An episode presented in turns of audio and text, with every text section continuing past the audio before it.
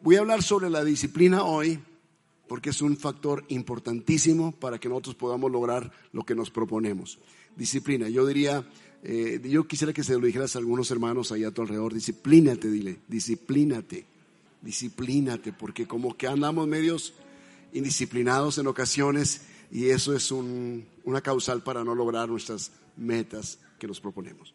Bueno, Nehemías se había disciplinado, según lo que hemos leído en el libro de Nehemías, se había disciplinado a base de limitarse, limitarse en sus propias libertades. En otras palabras, Nehemías tiene libertad, pero no usa esa libertad. Él se disciplina. ¿Sí? Por ejemplo, las personas que son jefes tienen una libertad, llegar tarde, salir temprano. Ellos pueden hacerlo, son jefes. Pero si tú usas esa libertad, tarde que temprano, el uso de esa libertad te va a afectar en tu liderazgo. Porque los empleados van a decir, es el jefe y no llega temprano. Entonces a veces uno tiene que limitar sus propias libertades.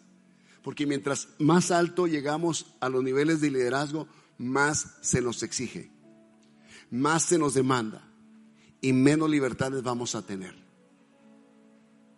Ahora les pregunto, ¿ustedes creen que a mí no me gustaría irme de vacaciones en Semana Santa? Claro que me gustaría. Yo veía, las, publicaciones de mis hermanos, ¿verdad? Decía, mira qué padre, donde anda en la playa. Y yo aquí tengo que aguantar aquí porque tengo un servicio de santificación. Y yo decía, Señor, mira estos hermanos qué padres lo están pasando. Están viajando, están acá. En... No, andaban en lugares exóticos por allá, ¿no? Y comiendo unas comidas increíbles, nosotros aquí pasando tiempos de ayuno, Señor, trae tu presencia, trae tu gloria y estos hermanos deleitando. Y ponen las fotos, así la postean a propósito, ¿no? ¿Sabes cómo es esas? Grandes, el camarón, el camarón, que parece, no sé qué parece un iguana el camarón grandísimo. ese camarón, ¿de dónde lo agarrarían? los langostinos y todas esas cosas. Y uno dice, ah", pero a veces uno en el liderazgo sabes que tienes que limitar tus libertades porque se te exige más, se te demanda más, menos libertad tienes y se, y se espera más de los líderes. Tenemos mayores restricciones los que somos líderes. Esto es, esto es así, esto así funciona. Ahora, te voy a leer algo que dice el apóstol Pablo con respecto a su liderazgo.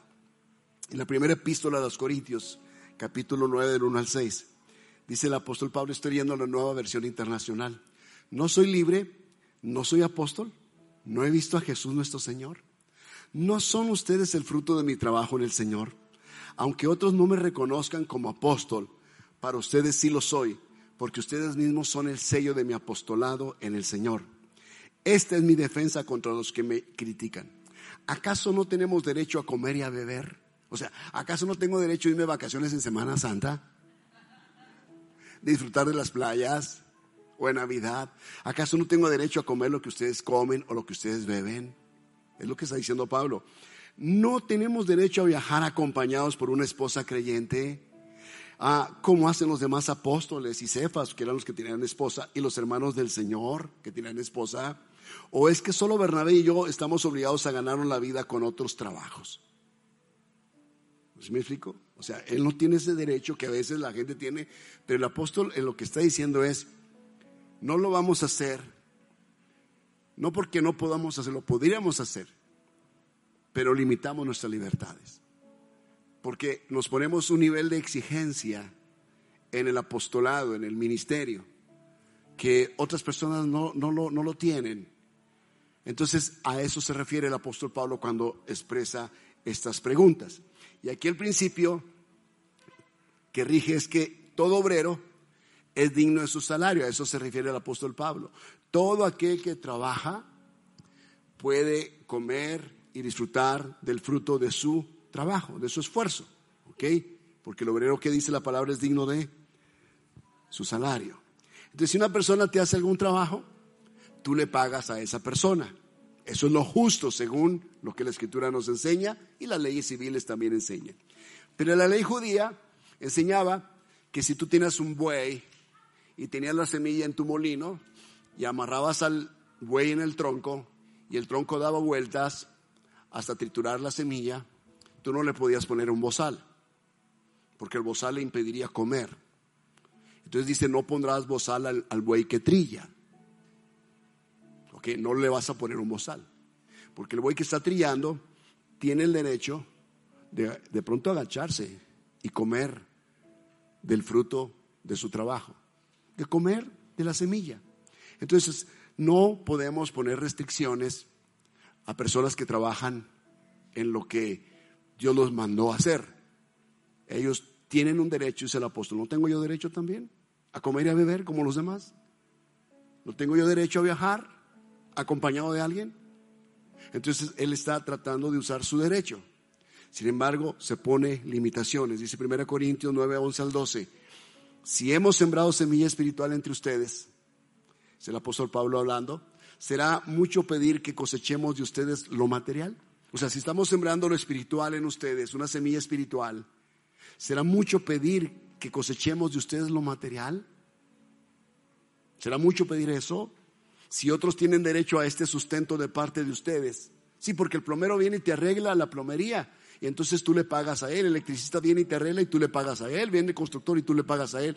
Pero nosotros venimos y depositamos en ti una semilla espiritual, un consejo, doctrina, ministración, inversión de tiempo. Entonces no tenemos derecho a nosotros recibir el sustento de parte de ustedes, dice el apóstol Pablo. ¿No lo tendremos aún más nosotros? ¿No sería mayor porque esto es espiritual? Porque la plomería te va a durar solamente mientras estés en esta vida y quizá tengas que hacer trabajos de plomería 10, 20 veces en toda tu vida o en el resto de tus días. Pero lo espiritual te lo llevas a la eternidad, es eterno. ¿No tendremos ese derecho? Sin embargo, dice él, no ejercimos este derecho, sino que lo soportamos todo con tal de no crear obstáculo al Evangelio de Cristo. No ejercimos este derecho. ¿Me explico? Porque uno tiene que ponerse también ciertas restricciones. Porque si no, entonces nos convertimos en asalariados. Voy a hacer esto, pero siempre voy a esperar que me paguen por eso. Y a veces el ministerio no es así. Aunque merecemos eso, a veces no es así. Uno tiene que saber hasta qué punto poner un límite. Pablo está decidido a limitarse en esta libertad.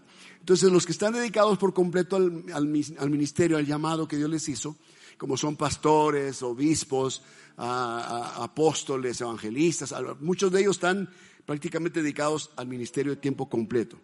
Ellos tienen un derecho, el derecho de ser sustentados, el derecho de ser pagados. ¿ok? Eso no significa que sean asalariados. No lo hacen por un salario, pero hay una, hay una ley bíblica que es viable para ellos. El obrero es digno de su salario. Y si son obreros del Señor, es digno entonces que se les dé ese pago por esa dedicación total al ministerio. Pablo está diciendo, dice que no ejercí este derecho o no lo ejercimos, sino que lo soportamos todo con tal de que el Evangelio no sufra, no sea vituperado, no haya obstáculos, para que no la gente no empiece a hablar, no empieza a poner argumentos en contra del Evangelio de Cristo. Entonces Pablo es de las personas que vivió de una forma muy modesta, muy modesta, como casi yo diría que la mayor parte de los apóstoles del primer siglo vivieron de la forma más austera posible. Entonces, al entender esto, como líderes, eh, vamos a aprender esto, esto, por ejemplo, liderazgo, el liderazgo en la iglesia es una responsabilidad. Liderazgo es responsabilidad. Entonces, eh, los líderes que son líderes se enfocan en su responsabilidad. Los que no son líderes se enfocan en su derecho. Es que yo tengo derecho a esto. Pero es que la gente exige. La gente que no es líder exige su derecho. El derecho de tener una buena silla, de tener aire acondicionado. Tenemos siete, cinco años en este edificio y no hemos puesto ni un aire. Y a veces la gente me exige eso. ¿Cuándo, pastor? ¿Cuándo? Los aires acondicionados. ¿Cuándo? La refrigeración. ¿Cuándo esto? ¿Cuándo lo otro? Los baños. ¿Cuándo los baños? Porque ellos exigen. Los días están enfocados en sus responsabilidades. Entonces, Nehemías, que es el ejemplo que estoy tomando, siendo el hombre más importante ahora en Jerusalén y teniendo él a su jefe a 1300 kilómetros de distancia en Persia, el rey Artajerjes, Nehemías está prácticamente haciendo todo el trabajo junto con algunos colaboradores para levantar los muros de Jerusalén. ¿Recuerdas esto? Sin embargo, a Nehemías nadie lo está supervisando, nadie lo está checando, nadie lo está mirando, nadie está viendo si lo está haciendo, pero Nehemías lo está haciendo. Nehemías lo hace a pesar de que no tiene un jefe sobre él. ¿A qué se debe que Nehemías hace lo que hace a pesar de que no hay nadie que le esté supervisando? Porque Nehemías es el tipo de líderes que se limita a caer en una de esas tres tentaciones que yo les he enseñado. El abuso de tu poder, el abuso de tu posesión, la posición, perdón, y también el abuso de tus privilegios. O sea, Nehemías se enfocó en esto y él no trató de sacar ganancia a sabiendo de que nadie lo miraba, no abusó de poder al saber que no tiene un jefe sobre él. Artajerjes no, nunca visitó Jerusalén para supervisarlo. Entonces, ¿por qué lo hizo Nehemías? Porque Nehemías entendía que él debía ser honesto e íntegro y su llamado era ese. Él era el líder. Y aunque era el hombre más importante, él nunca abusó de su poder, de su posición y nunca utilizó sus privilegios para hacerse rico. Que eso es algo muy común, por eso el Evangelio ha sido vituperado mucho. Por eso el Evangelio está, estaba escuchando ahora noticias de lo que está pasando con un apóstol, dice que apóstol de Jesucristo, de todas las propiedades que tienen en el mundo, y, pero una cosa que dices, no, no puede ser posible esto. O sea, ni en toda la vida alcanzas a disfrutar lo que tienes. Es tanto que no alcanzas ni, ni siquiera vivir ni una semana en una de tus propiedades de tanto que han amasado. ¿Por qué? Porque abusan de un privilegio. No se ponen restricciones a sí mismos. Se dan todas las libertades. Abusan de su poder. Abusan del más desprotegido, del más débil. Abusan de su posición. Y someten a las personas como si fueran dictadores y se dan ciertos privilegios que no, no los pueden, no los puede tener un hombre, menos un hombre que es casado, no los puede tener.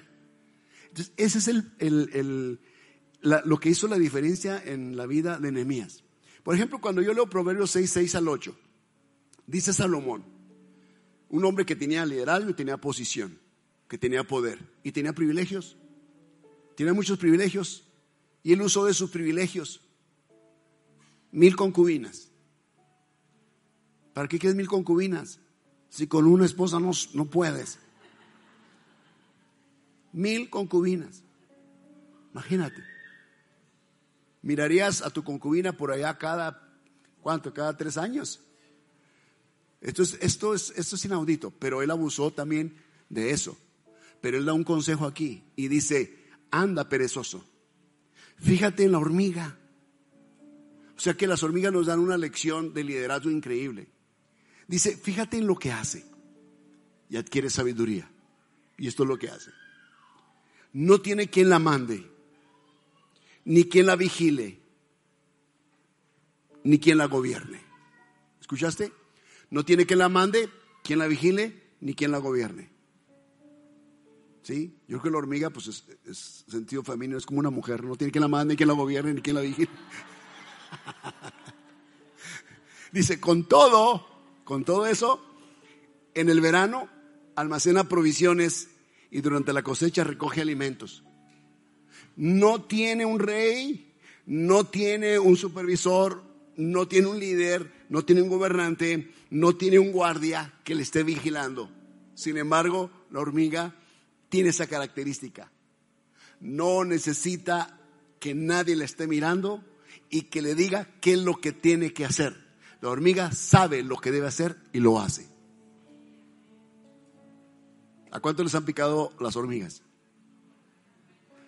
La hormiga sabía lo que tenía que hacer contigo. Para que te paras en su hormiguero. Entonces, Nehemías dice que la escritura que Nehemías comenzó diciendo que él tenía temor de Dios. Temor de Dios. Nehemías amaba a la gente y Nehemías se disciplinaba a sí mismo. Nehemías es un hombre disciplinado. Cuando hablo de disciplina, la primera cosa que se me viene a la mente es puntualidad. Puntualidad. Y es, yo diría que es como una especie de maldición sobre los mexicanos el hecho de llegar tarde a las citas que tenemos. Llegamos tarde a las citas, llegamos tarde a cualquier agenda que tenemos. Es un problema bien serio. Pero cuando se trata de Dios, no solamente llegamos tarde, llegamos requete tarde. Porque pues son cosas espirituales, eres voluntario, nadie te paga, no hay bono por llegar a la iglesia, ¿verdad? Nadie puede decir, voy a llegar temprano, ¿por qué? Pues voy a la iglesia, es que me dan un bono por llegar temprano. No hay tal cosa. Entonces la gente es impuntual porque son indisciplinados. Porque van dejando las cosas, se van juntando y el tiempo les empieza a correr y el tiempo no perdona a nadie. Pero Nehemías era decidido. Nehemías era de las personas que decían, esto lo vamos a hacer de esta manera y en este tiempo. Y era una persona muy decidida. Y a veces nosotros tenemos que dividir el tiempo los seres humanos, especialmente los clientes, tienen que dividir el tiempo entre su propia agenda y la agenda de Dios. Es más, como pastor yo te voy a decir algo. Cuando un pastor no es un pastor de tiempo completo, como es el caso nuestro de hace ya 20, bueno, casi 21, casi 22 años, porque no empezamos de tiempo completo desde el primer día que empezamos. Yo empecé después, mi esposa hasta un año o dos años después ya se vino de tiempo completo al ministerio. Primero yo y luego ella. Entonces lo que trato de decir esto, cuando no estamos a veces de tiempo completo, que tenemos que tener otro, otro tipo de trabajos, especialmente, eh, no sé, un negocio personal, o sea, o una, ah, trabajamos para alguien, o somos vendedores de algo, de un producto, lo que sea. Lo que sucede es esto, cuando estás dividido así y tú vas con la gente, la gente está confusa, porque no saben si lo que tú quieres es ganarlos para Cristo o quieres ganar un cliente de ellos. Y muchas veces entre nosotros, que somos empresarios en la iglesia, pasa lo mismo con las personas con las que te rodeas. Porque cuando vas a hablar con ellas, ellas no saben si tú quieres ganarlo como un cliente para venderle tu producto o realmente tú quieres hablarle de Cristo. Tú estás dividido. Esa división en nosotros eh, hace que sea confuso nuestro llamado. Y nuestro llamado debe ser muy claro. Debe ser claro, debe haber claridad. Y con esto no estoy diciendo que es una regla que todos los pastores o todos los ministros estén de tiempo completo, porque yo conozco muchos que no lo están y son excelentes pastores. Honestamente son buenísimos y saben perfectamente dividir los tiempos, las agendas y son excelentes y son muy decididos y muy disciplinados. Pero en realidad no todos tienen esa capacidad de ser así tan disciplinados con tantas agendas. Yo diría, si te dedicas a tu trabajo. Sé disciplinado en tu trabajo. Cuando sea un tiempo para Dios, sé disciplinado en tu tiempo para Dios. Si tu tiempo para Dios es de 7 a 9 los días martes, como hoy, pues entonces sé disciplinado en eso. Si mañana es de 7 a 5 en tu trabajo, sé disciplinado en tu trabajo. Cada cosa en su lugar. A César lo que es de César. A Dios lo que es de Dios. Y ambas cosas necesitan disciplina de nuestra parte. ¿Conoces tú la historia de Moisés? Moisés está escrito en el, Salón de la Fama de los Héroes de la Fe en Hebreos capítulo 11, versículo 24 al 26. Y de Moisés se dice esto, dice, por la fe, Moisés, ya adulto, renunció a ser llamado hijo de la hija de Faraón. Prefirió ser maltratado con el pueblo de Dios a disfrutar de los efímeros placeres del pecado. Consideró que lo propio, la vergüenza, por causa del Mesías era una mayor riqueza que los tesoros de Egipto, porque tenía la mirada puesta en la recompensa. Entonces, el pecado es algo delicioso y Moisés dice que él renunció a los placeres efímeros del pecado o de este mundo, porque el pecado es delicioso y el pecado sabe sabroso, a la gente le gusta el pecado. Si el pecado no fuera sabroso, si no fuera delicioso y no fuera divertido, la gente no sería atraído por el pecado. Pero el pecado es agradable a tu carne. A tu carne le gusta el pecado. Entonces, Moisés dice claramente, aquí en la escritura, que Moisés, él tenía que pagar un precio con tal de adquirir, en lugar de los placeres de esta vida, adquirir el tesoro más preciado, y ni siquiera era la tierra prometida. Él tenía su mirada arriba, las cosas que son eternas y no efímeras. Y dice que él prefirió ser maltratado.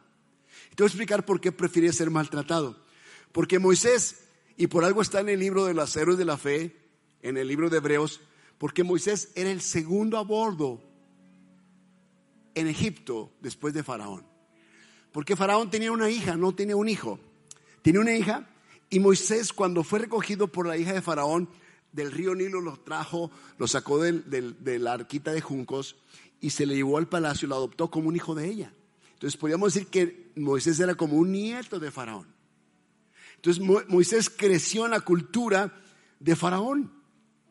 Entonces, si Faraón fuese a heredar, él no tenía herederos. Así que el heredero más probable sería el hijo de su hija.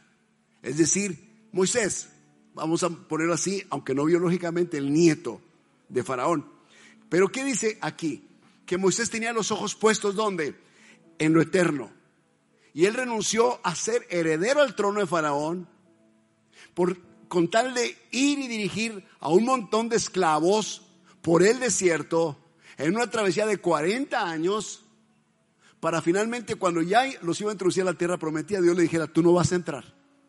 Todos los demás van a entrar, pero tú no entras. Y Dios decirle, ¿sabes qué? Hasta aquí llegó tu vida. Y finalmente Moisés murió. Dice que él renunció al poder, él renunció a la posición y él renunció a los privilegios y eso es a lo que mucho creyente no quiere renunciar. No quieren renunciar al poder, no quieren renunciar a los privilegios, no quieren renunciar a la posición. Quieren tener todo.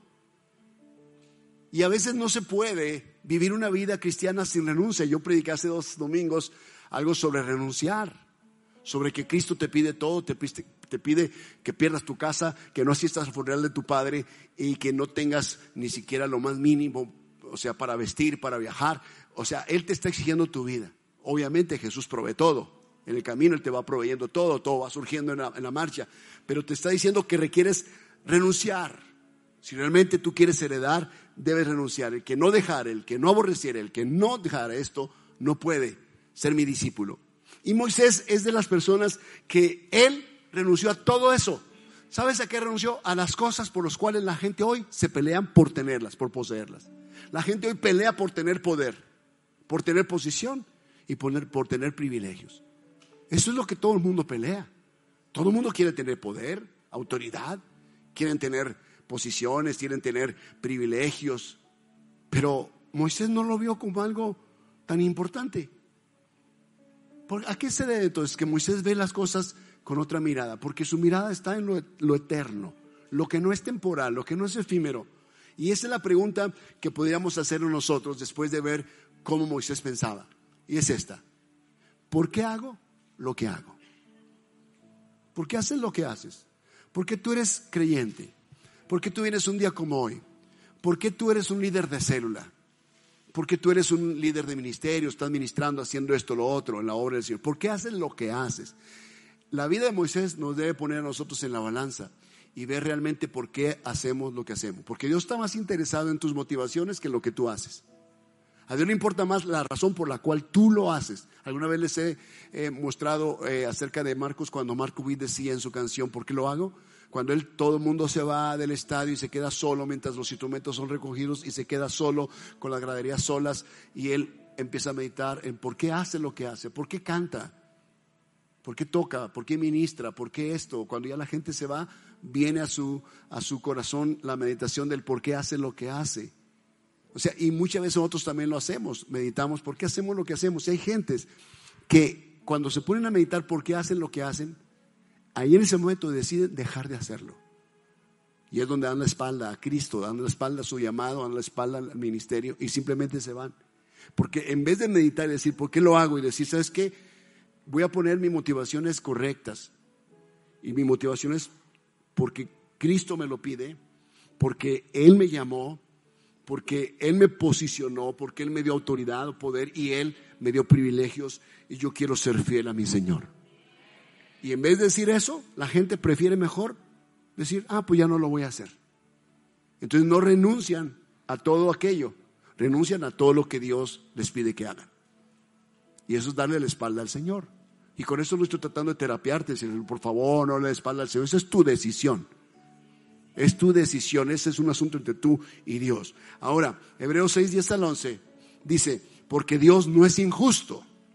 como para olvidarse de las obras. ¿Lo escuchaste? De las obras y del amor que para su gloria ustedes han mostrado sirviendo a los santos, se refiere a los creyentes, al cuerpo, como lo siguen haciendo.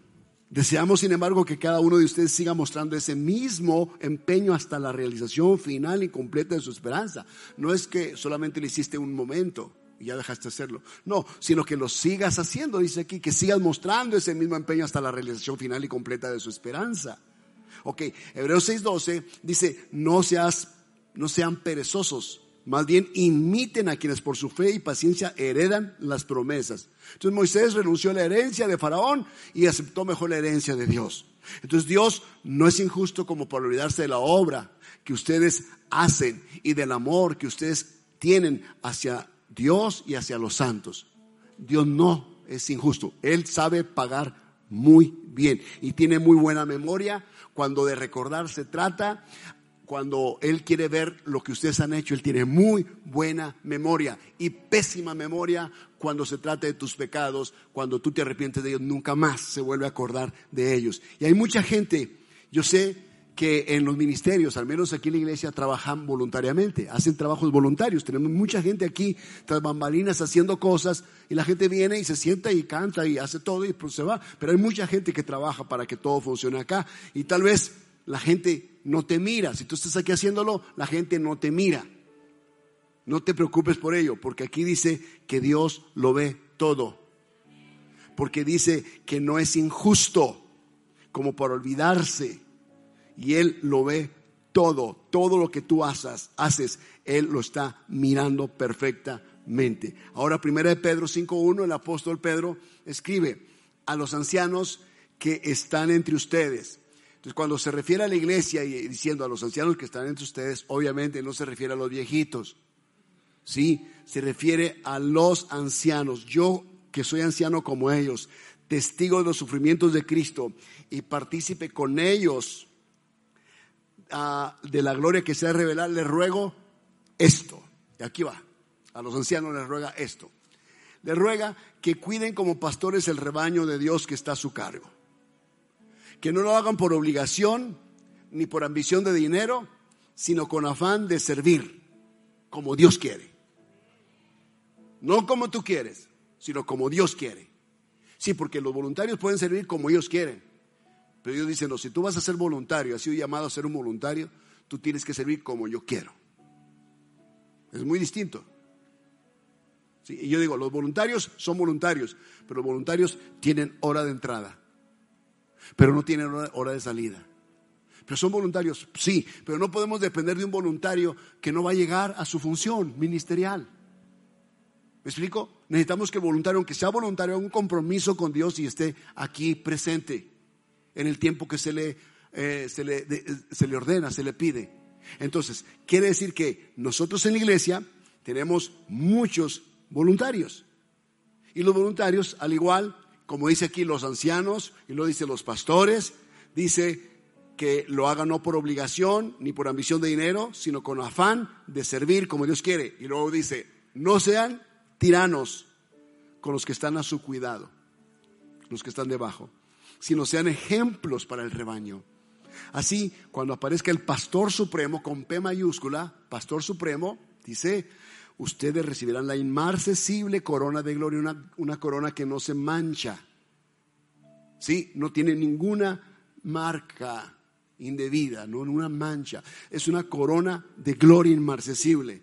No está oxidada. Es inmarcesible. No es como los premios que obtienes cuando juegas en el club deportivo como cuando te ganas un trofeo porque corriste, ganaste la carrera, o en el equipo de básquetbol en tu escuela. No es como esos trofeos que cuelgas o que guardas, ¿verdad? Así en tu repisa. Sí, que cuando se van a cambiar de casa y piensan dejar cosas, ¿de qué dejamos? Esos trofeos viejos ya, tíralos y los agarras y los avientas a la basura. Sí, fueron trofeos, fue una insignia de que ganaste, pero ¿sabes qué? Son del material más corriente que puede haber. Son plástico. En realidad no tienen gran valor excepto el valor emocional que te recuerda que tú ganaste una carrera.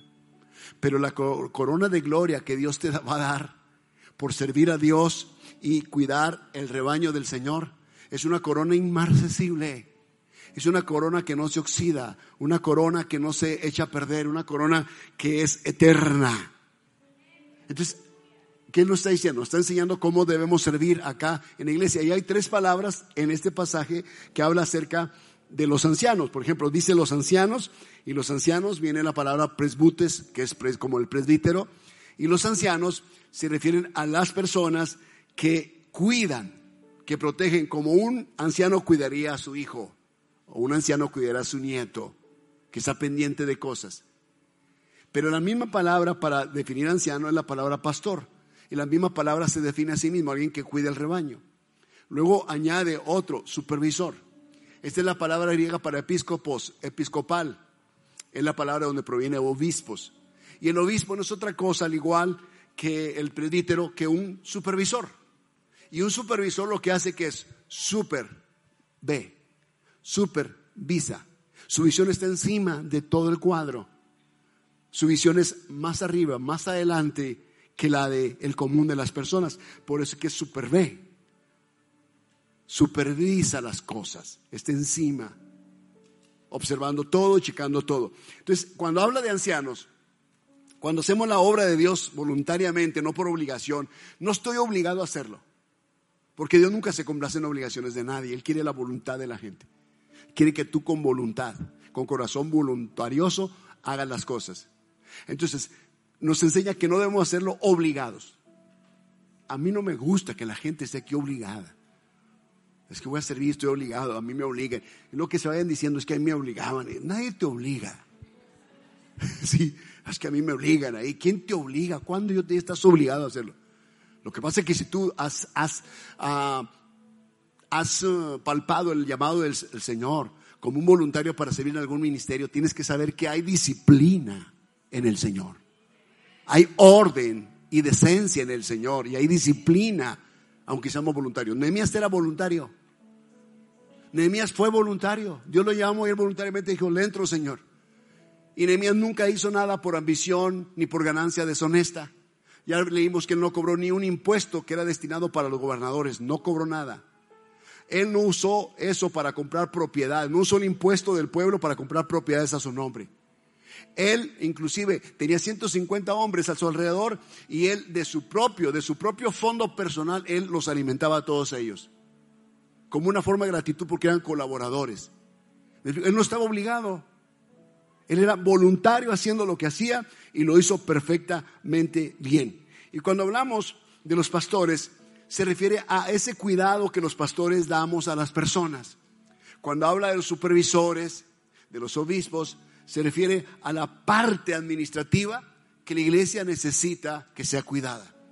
Entonces, tenemos los ancianos que ven, que tienen una visión, pero también tenemos los pastores que cuidan y también tenemos a los supervisores que ven más allá y administran perfectamente todo para que la iglesia, el cuerpo de Cristo, funcione perfectamente bien. Y algo que no debemos olvidar es que cuando estamos haciendo estas funciones, nunca se nos debe olvidar, debemos reconocer siempre que la iglesia es de Dios, que las almas son de Cristo, que Él pagó el precio por ellas. Yo siempre me pongo como un perro vejero del Señor soy un perro ovejero, Él es el buen pastor, yo soy un perro ovejero que simplemente cuando veo que alguna oveja está tratando de ser llevada por el lobo, el coyote, asustada o empieza a deslizarse, tengo que ir, correr y hacerla que entre otra vez al rebaño del Señor.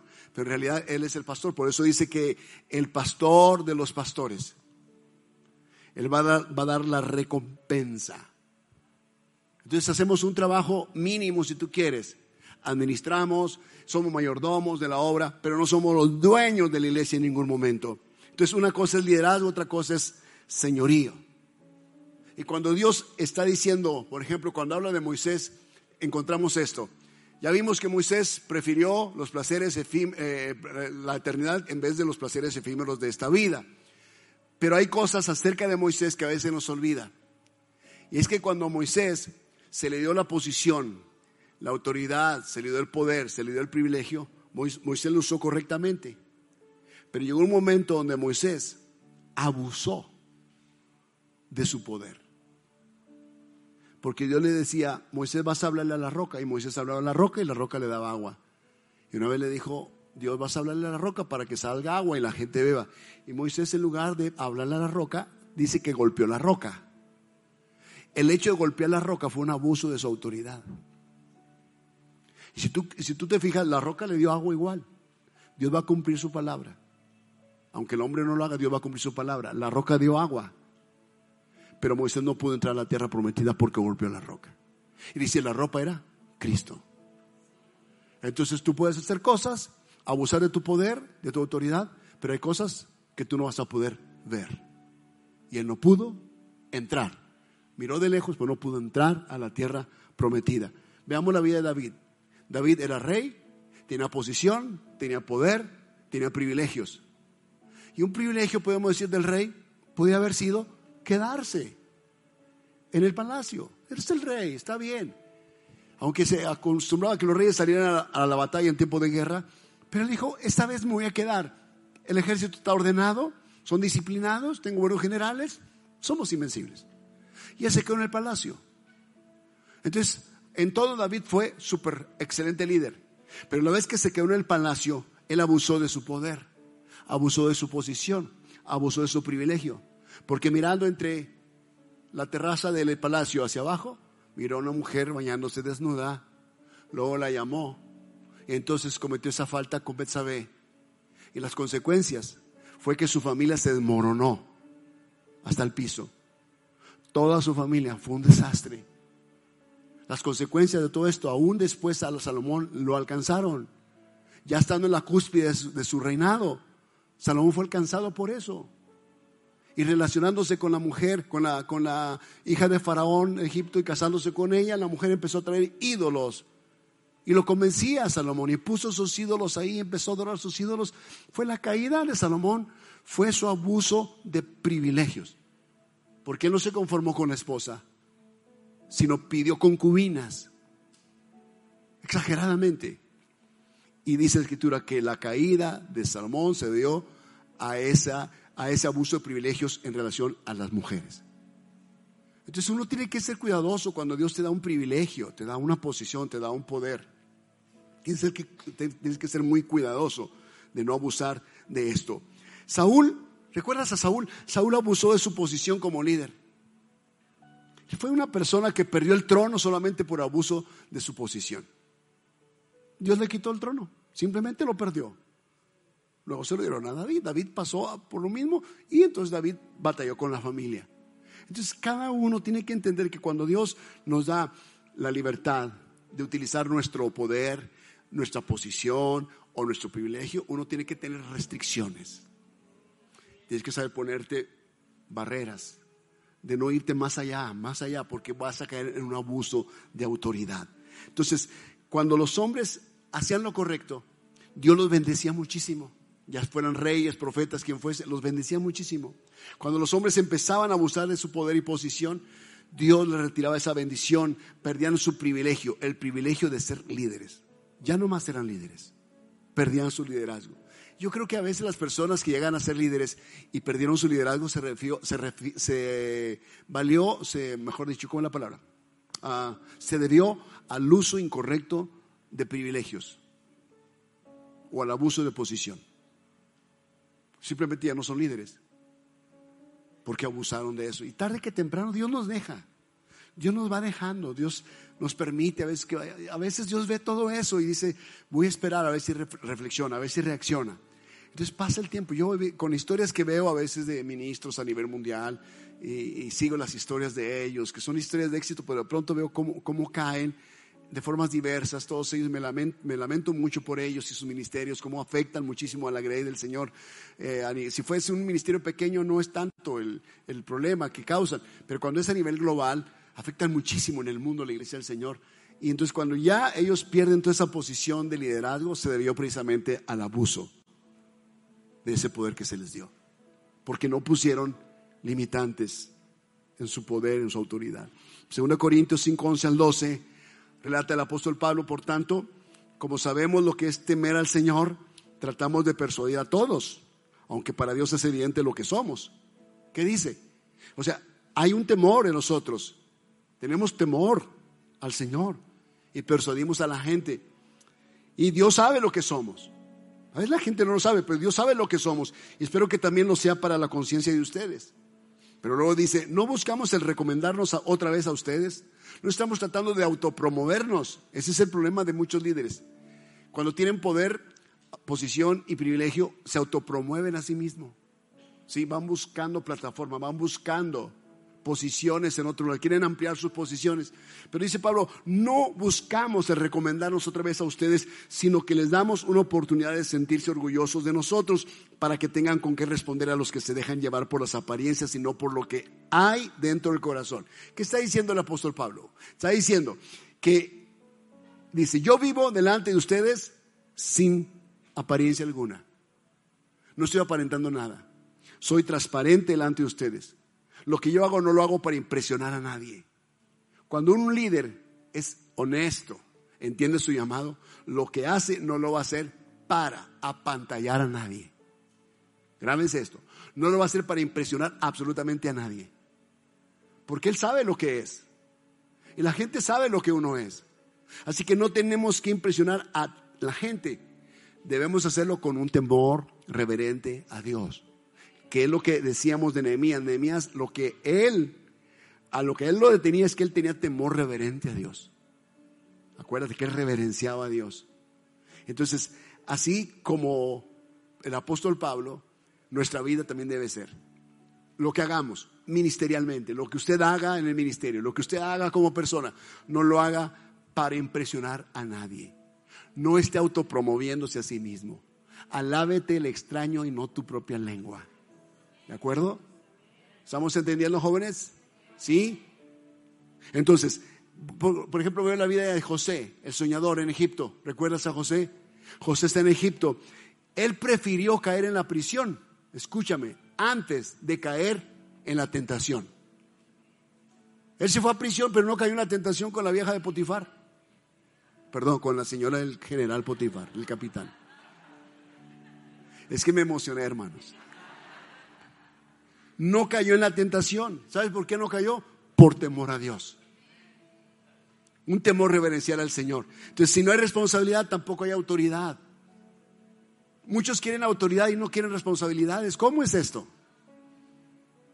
¿Cómo se te puede dar una autoridad si no te hace responsable de algo? Entonces, debemos ser como José en ese sentido. Es no caer en la tentación. No caer en las propuestas que el mundo nos hace. Es muy tentador, si es muy tentativo, sí, pero no vas a caer en eso. ¿Qué padre sería escuchar en la eternidad cuando Dios nos llame a su presencia? Que Él diga, bien, buen, siervo, fiel. Aquí en la tierra fuiste fiel en lo poco, pero te voy a poner en lo mucho en la eternidad. Qué hermoso sería eso, amén que el Señor al final de tu existencia en esta tierra te diga, oh, eres un buen siervo y fiel. Lo hiciste bien, mi hijo. Lo hiciste bien, mi hija. No fuiste perfecto, ni lo hiciste perfecto, pero sí fuiste fiel. Y vi que lo hiciste lo mejor que pudiste. Por eso yo te miro como fiel, porque ahí estuviste haciéndolo fiel. Sí, a veces la canción te salió desafinada, pero ahí estuviste. La transmisión no salió bien, pero tú estabas ahí detrás de la cámara. ¿Me explico? Predicaste una que otra herejía, pero, pero ahí estuviste, no te rajaste. Ya en la marcha aprendiste. Pero fuiste fiel. Aunque no fuiste perfecto y no lo hiciste perfecto, pero yo sí te vi que eras fiel. Diste lo mejor de ti y luego nos dirá, entra en el gozo de tu Señor. Y entrar en el gozo del Señor, entrar en la alegría del Señor estábamos cantando. Entrar en el gozo del Señor es el gozo del Señor. ¿Te puedes imaginar cómo el Señor se goza? ¿Cómo el Señor se alegra? Haz de cuenta que Dios tiene una alegría, un gozo. Y tú estás fuera de gozo. Y de recién recibe el Señor y te dice, entra en el gozo y te mete a esa fiesta. Y ese gozo que Dios tiene es el gozo que tú vas a tener. Eres envuelto en esa atmósfera de alegría del Señor lo que a nosotros nos hace fuertes aquí en la tierra en medio de las adversidades y vicisitudes en la vida es el gozo del Señor. El gozo del Señor es lo que a nosotros nos da la fuerza para continuar. El gozo, si no es tu fortaleza, es lo que te fortalece. Porque Él de pronto ese gozo nos lo infunde, nos lo extiende a nosotros. Y eso es lo que todos nosotros desearíamos escuchar del Señor. Eso justamente. Es como diciendo Dios, lo que tú hiciste es lo que yo quería de ti. Y lo hiciste.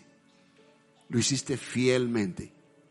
Por lo tanto, yo te puedo hoy garantizar que entrarás en la fiesta de tu Padre.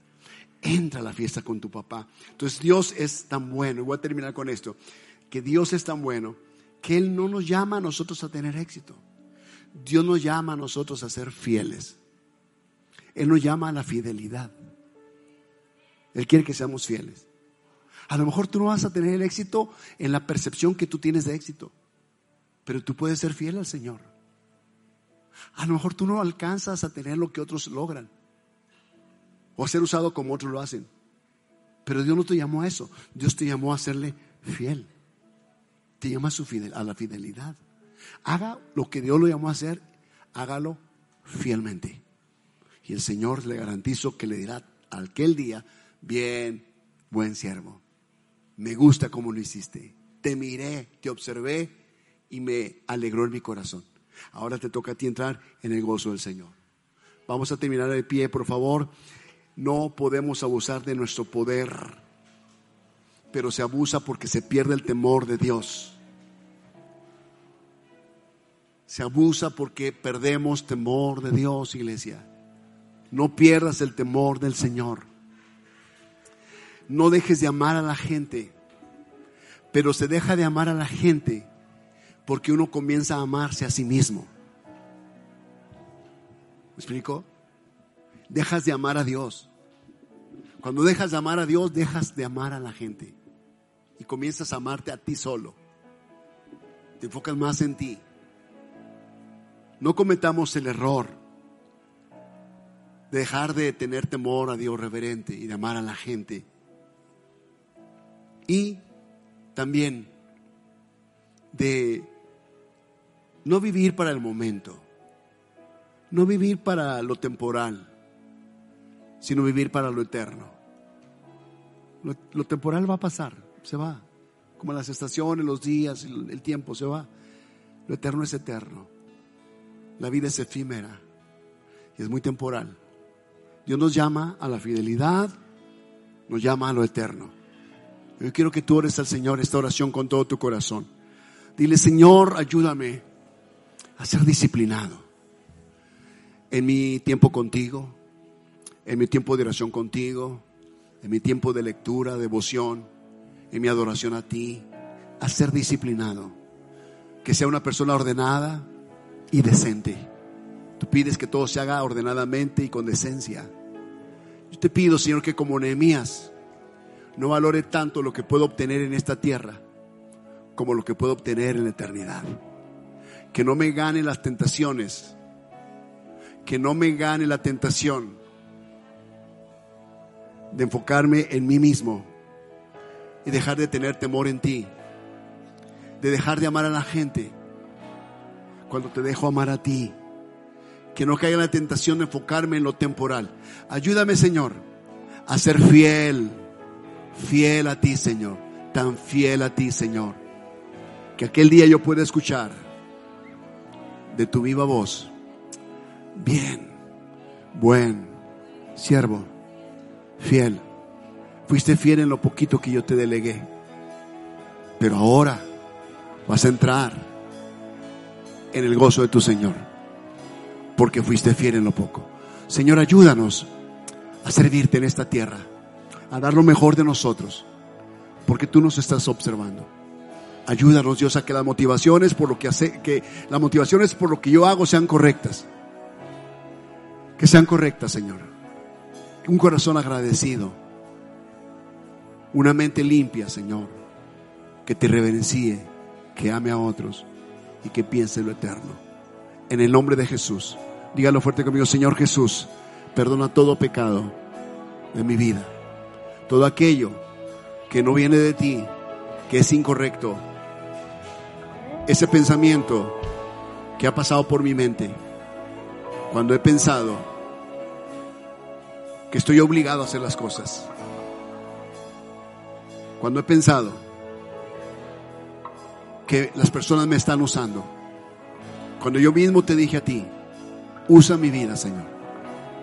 Y entonces tú me delegaste funciones. Y yo quiero hacerlo para tu honra. Quiero hacerlo para tu gloria. Y quiero hacerlo lo mejor que pueda. Porque sé que tú no eres injusto como para olvidarte de la obra y las muestras de amor hacia tu nombre y hacia tus santos. Así que Señor, Hoy te pido que me perdones. Me arrepiento de todo pecado, de toda mala acción, cuando he hecho las cosas de mala gana, cuando he hecho las cosas por ganancia deshonesta o ambición personal. Perdóname, Señor, por autopromoverme, por autoproclamarme, por alabarme a mí mismo. Perdóname, Señor. Te lo pido en el nombre de Jesús. Quiero ser como Cristo. Quiero tener el carácter de Cristo en mi vida, Señor. Amén, amén y amén. Aplaudamos a Jesús en esta noche. Gracias, Jesús. Gracias por esta reflexión.